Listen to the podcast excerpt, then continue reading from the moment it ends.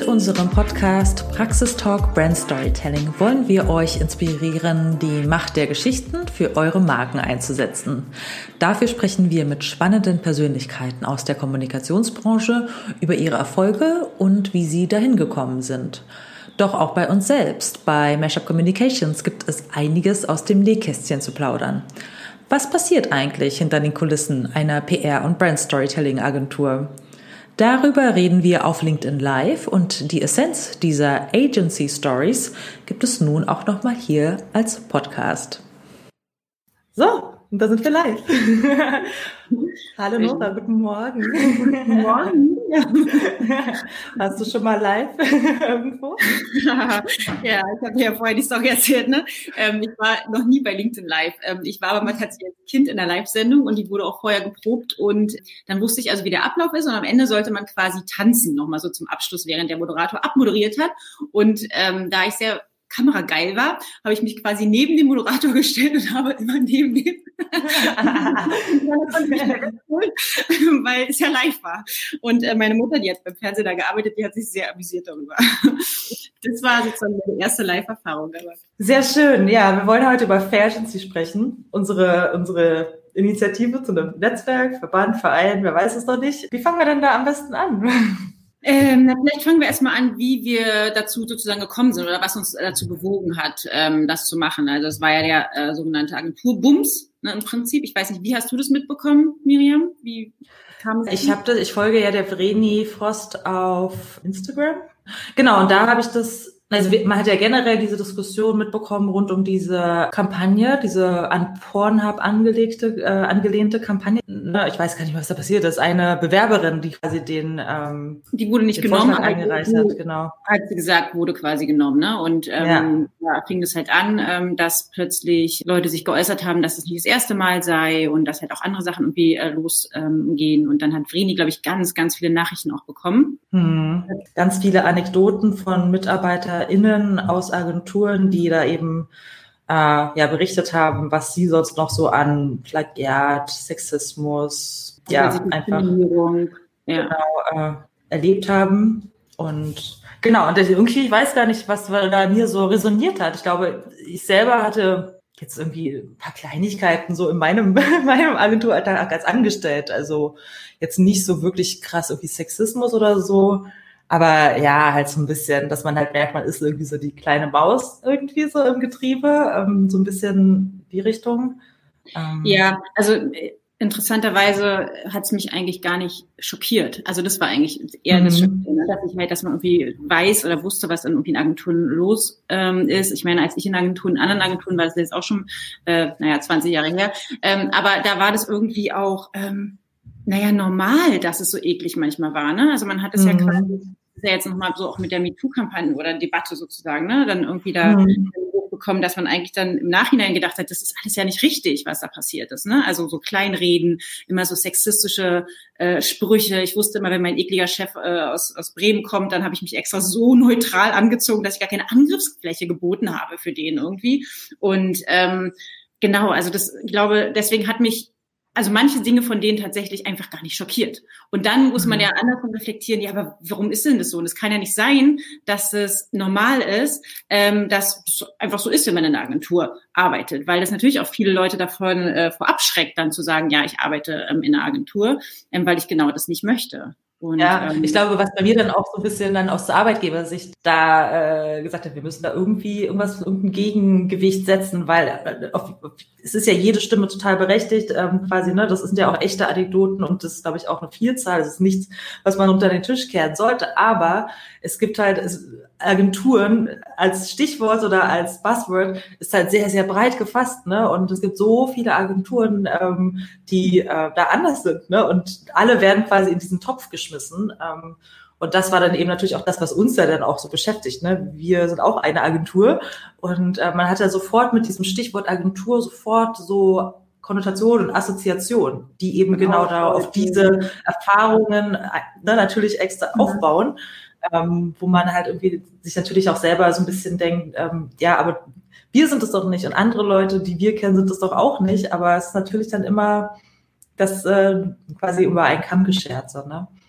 Ja, nein, und ich meine, niemand ist ja auch wie perfekt so. Also es ja. wir uns behaupten, dass irgendwie da äh, ähm, vielleicht auch, ne, da sind ja auch manchmal vielleicht kleine Sachen oder sowas, die dann irgendwie ähm, störend sind oder irgendwas nicht passt, aber da muss halt darüber reden und man muss halt irgendwie auch das Bewusstsein haben, dass es irgendwie falsch ist, ne? wenn irgendwie, äh, weiß ich nicht, am Mittagstisch irgendein Spruch gemacht wird, der vielleicht ein bisschen unter der Gürtellinie ist und ähm, jemand das ähm, dann verletzt wird und so, ne? Und dass es halt nicht normal ist, mhm. sondern halt Herrensprüche zu machen oder was auch immer. Ne? Also so. Ja. Ähm, ja. Genau. Und ich habe ja auch zum Beispiel unsere eine Mitarbeiterin, Christina, hat ja auch gesagt, dass sie halt wirklich überlegt hat, ob sie sich in eine Agentur bewerben möchte, ähm, weil sie genau mhm. dieses Vorurteil ähm, oder die Vorurteile da ähm, schon kannte und ähm, das wirklich eigentlich ähm, gar nicht so auf ihrem, äh, auf ihrem Radar hatte, in einer Agentur zu arbeiten. Ja. glücklich, aber ja, ja, und das ist es halt. Ich meine, wir haben halt alle irgendwie ein Recruiting-Challenge, würde ich jetzt mal sagen, und ähm, kleine Agenturen besonders, weil sie halt vielleicht noch nicht so den Namen haben. Ne? Scholz und Friends ist da einfach andere Stichwörter, ne, wo man irgendwie äh, die große funkelnde Agenturwelt äh, sieht, dass man jedes Jahr zu den Cannes Lion Awards irgendwie fliegen kann oder so. Mhm. Ähm, und äh, ja, bei Agenturen, die so 10, 20, 30, 40 Mitarbeiter haben, die vielleicht regional bekannt sind oder in einer bestimmten Branche bekannter sind, aber gerade für BerufseinsteigerInnen ja einfach auch noch nicht so ein so Name sind, ist das halt ein echt ein Problem, so, ne, dass man dann immer eine Agentur ist. Und das ja. ist ja auch nicht nur Werbeagenturen, sondern das sind dann auch PR-Agenturen, das sind auch Digitalagenturen, das sind ne, viele Agenturen.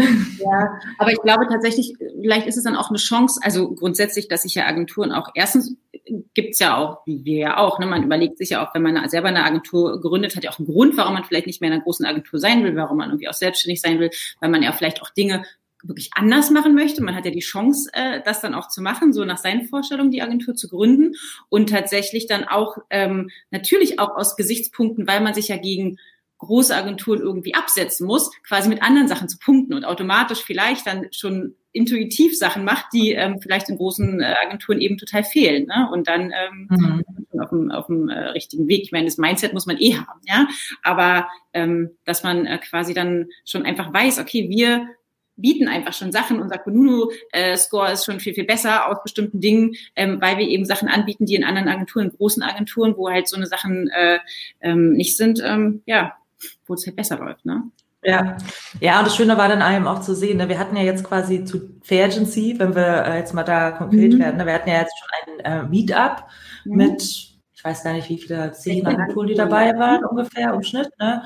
Ähm, und man hat dann halt echt gesehen, also wir haben ja erstmal auch generell so ein bisschen ähm, so eine Kennenlernrunde gemacht und darüber gesprochen, was jetzt eigentlich unsere Motivation ist. Und man hat das ja auch auf LinkedIn und auf Facebook und so auch schon durch Kommentare so viel gesehen, ne? wie ähm, der, der Pain da irgendwie der gleiche ist, ne? dass ja. man ähm, dass man irgendwie total überzeugt ist von der eigenen Unternehmenskultur, aber natürlich irgendwie das Image der Agentur da irgendwie total äh, gegen Gegengewicht ist. So, ne?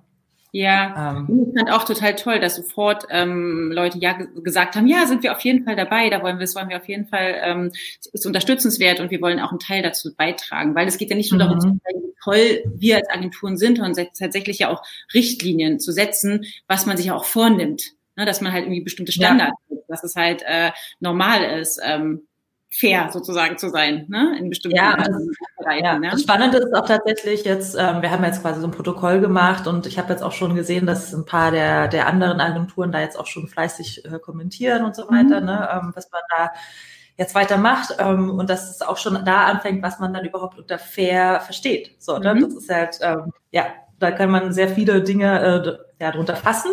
Man kann sie aber auch erstmal ausklammern und sagen, man macht jetzt erstmal nur faire Mitarbeiterbehandlung, aber an sich ist es ja auch, wie man als Agentur fair auch gegenüber Kunden auftritt oder der Gesellschaft oder der Umwelt und ne, das sind halt sehr, sehr viele, mhm. ähm, sehr, sehr viele äh, Aspekte. Und da, da, da fängt es halt schon an, dass man einfach auch darüber erstmal sich irgendwie gegenseitig auch sensibilisiert, ne? dass man sagt, okay, mhm. unser ich sag mal, unser Kalkül am Anfang ist schon auch natürlich das, das äh, Recruiting und das Employer Branding und da das Image der, der Agenturbranche irgendwie ein bisschen ein Gegengewicht zu setzen. Aber natürlich gehört Gesellschaft und Umwelt und äh, solche Aspekte auch dazu, ne? wo ja. wir jetzt vielleicht gesagt haben, das machen wir dann, wenn wir den ersten, die anderen Sachen gemacht haben. So, ne? Also das ist dann eben das, das Schöne, durch diese Teilhabe da, die wir jetzt da auch erfahren. So, ne? Hm. Ich überlege, ob wir genau einfach mal diese ursprüngliche Präsentation mal einfach anmachen, um nochmal unseren Zuschauern und Zuschauerinnen zu zeigen, was eigentlich mal so die ursprüngliche Idee war und dann, wie wir da rangegangen sind, beziehungsweise, das muss man ja auch äh, mal sagen, unsere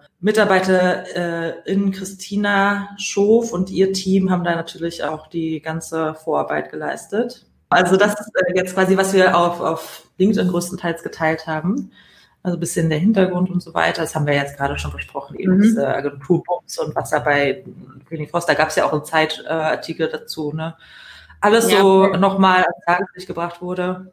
Ja, wobei sie sich, glaube ich, dann sehr auf eine Agentur nur gestürzt hat, sozusagen. Also ich glaube dann schon Scholz und Friends äh, eher einen Pranger gestellt hat, so. Mhm. Ähm, aber es ist halt exemplarisch, ja. Genau, und dann hatten wir hier unsere Vision, dass es halt natürlich vor allen Dingen um nachhaltige Mitarbeiter- und Kundenbeziehungen geht, um Wertschätzung, faire Arbeitsbedingungen und so weiter. Ne? Und ein paar Kriterien, wobei wir da schon ganz viel ausgesiebt hatten vorher, um einfach erstmal so einen gemeinsamen Nenner vor allen Dingen ja. festzulegen. Ne? Also da, wir hatten selber dann noch 20 Stichpunkte mehr.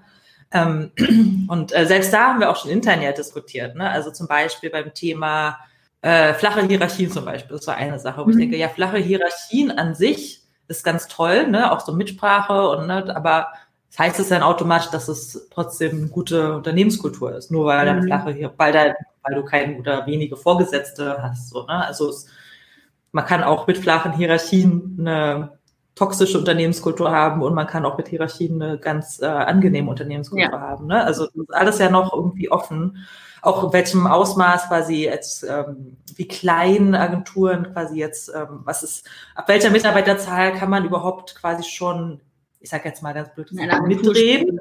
Mhm. Ne, um als Agentur aufzutreten, was ist eben noch eher, ja, also wir waren ja selber auch mal eine Agentur mit nur fünf MitarbeiterInnen. Haben und dann, auch als Agentur gefühlt, ne? Und ja, genau, das auf jeden Fall auch. Also das ist ja alles, was noch offen ist, so, ne, was man ähm, sagt, okay, aber ab wann fängt man wirklich an, so eine Unternehmenskultur oder ja, zu, zu etablieren und da auch Möglichkeiten natürlich mhm. auch äh, anbieten zu können. Ne? Das ist mit vielleicht ja. zwei, drei MitarbeiterInnen vielleicht noch gar nicht so möglich. Ja, und dann eben auch so natürlich flexible Arbeitszeitmodelle, Remote und so weiter. Das ist ja eigentlich heutzutage jetzt sollte gar nicht mehr das große Thema sein, aber gerade natürlich Arbeitszeitmodelle, ne, was das Thema Vereinbarkeit von Familie und Beruf angeht. Ähm, ja, so eine Sachen eben, ne? Und zum Beispiel mhm. auch hier der Umgang ähm, mit geistigem Eigentum das ist ja eigentlich die, der Ursprung gewesen der ganzen Debatte.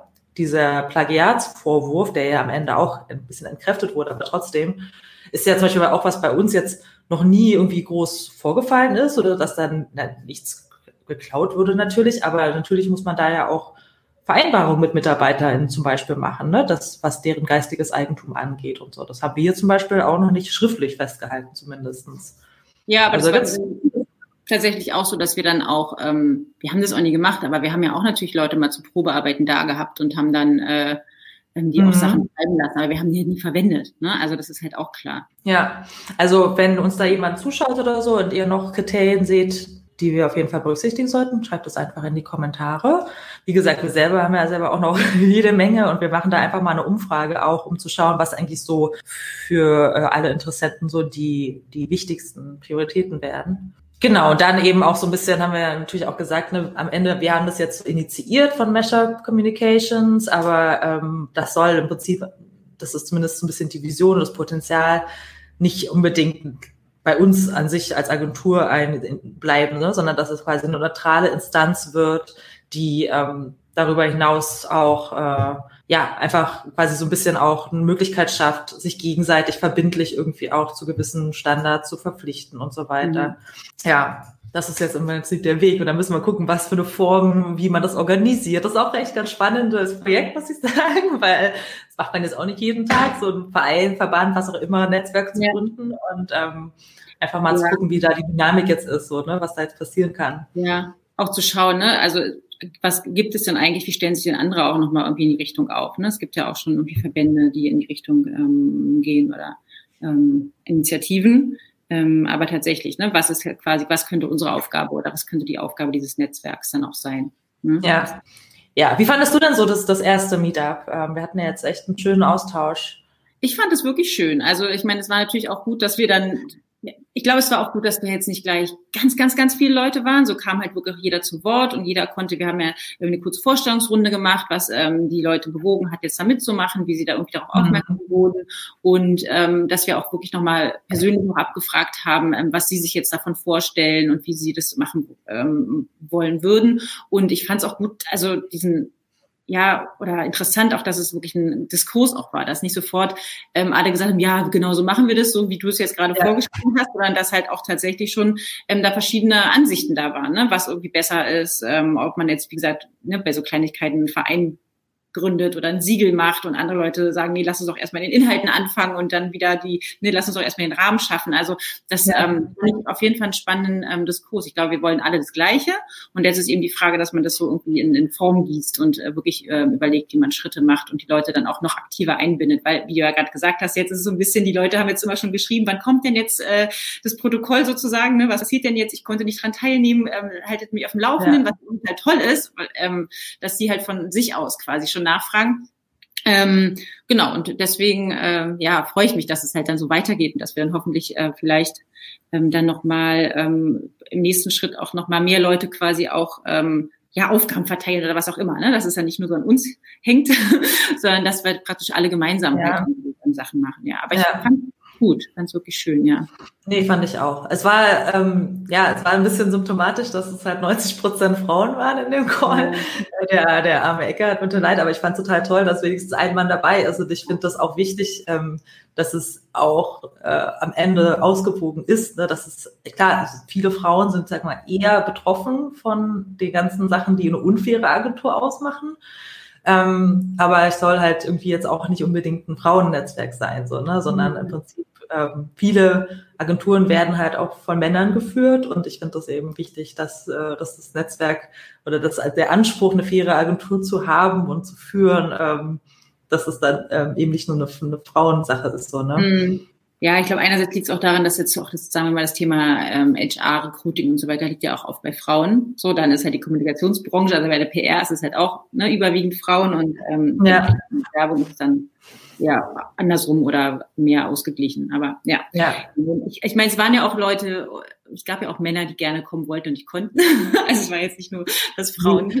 Nee, nee das, ich fand es total toll, dass er dabei war, also, mhm. weil es, man braucht das halt irgendwie genauso. Mhm. Und ähm, das war jetzt gar nicht so dass die Thematik, aber man hat schon bei vielen ähm, Anekdoten, die jetzt die Motivation ausmachen, schon irgendwie war das immer natürlich auch äh, da wieder, ist es mitgeschwungen, ne? das ganze Thema Vereinbarkeit von Familie und Beruf, ähm, solche ja. Geschichten ne? ja. ähm, wie man auch Frauen ähm, wieder quasi ähm, bisschen Appetit macht auf das Agenturleben, weil die ja besonders abgeschreckt sind durch diese Geschichten. Ne? Ähm, aber eben auch das Thema mehr Männer zu rekrutieren ist ja auch eine, eine, eine Challenge, die man auch damit nochmal anderen Vorteilen oder sowas hinterm Ofen hervorlocken kann, so, ne? dass man auch mehr ja. Männer für die Agenturbranche ähm, begeistert jetzt in den kommunikativen Berufen so, ne?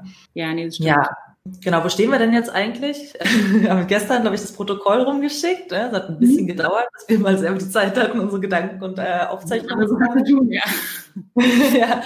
Und ich habe jetzt gesehen, also da haben echt schon so drei, vier Leute fleißig äh, kommentiert und noch Ergänzungen gemacht und so weiter. Und der nächste Schritt ist ja, dass wir dann mal eine Umfrage machen.